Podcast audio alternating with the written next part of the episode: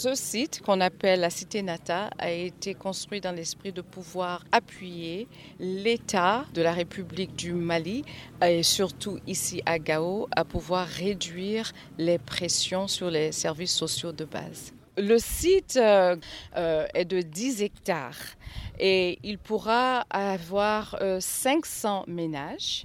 pour l'instant, ce que vous voyez, c'est à peu près 226 maisons construites. Chaque maison est pour un ménage. Grâce euh, à l'octroi qui a été fait auprès de l'UNHCR, mais vraiment auprès des agences onusiennes, nous avons commencé, mais ce n'est pas la fin, ce n'est qu'un début. Nous lançons euh, cet appel euh, à ce que les bonnes volontés que de bailleurs, d'autres agences qui voudraient bien nous aider à pouvoir améliorer, perfectionner ce beau site que nous appelons la cité Nata.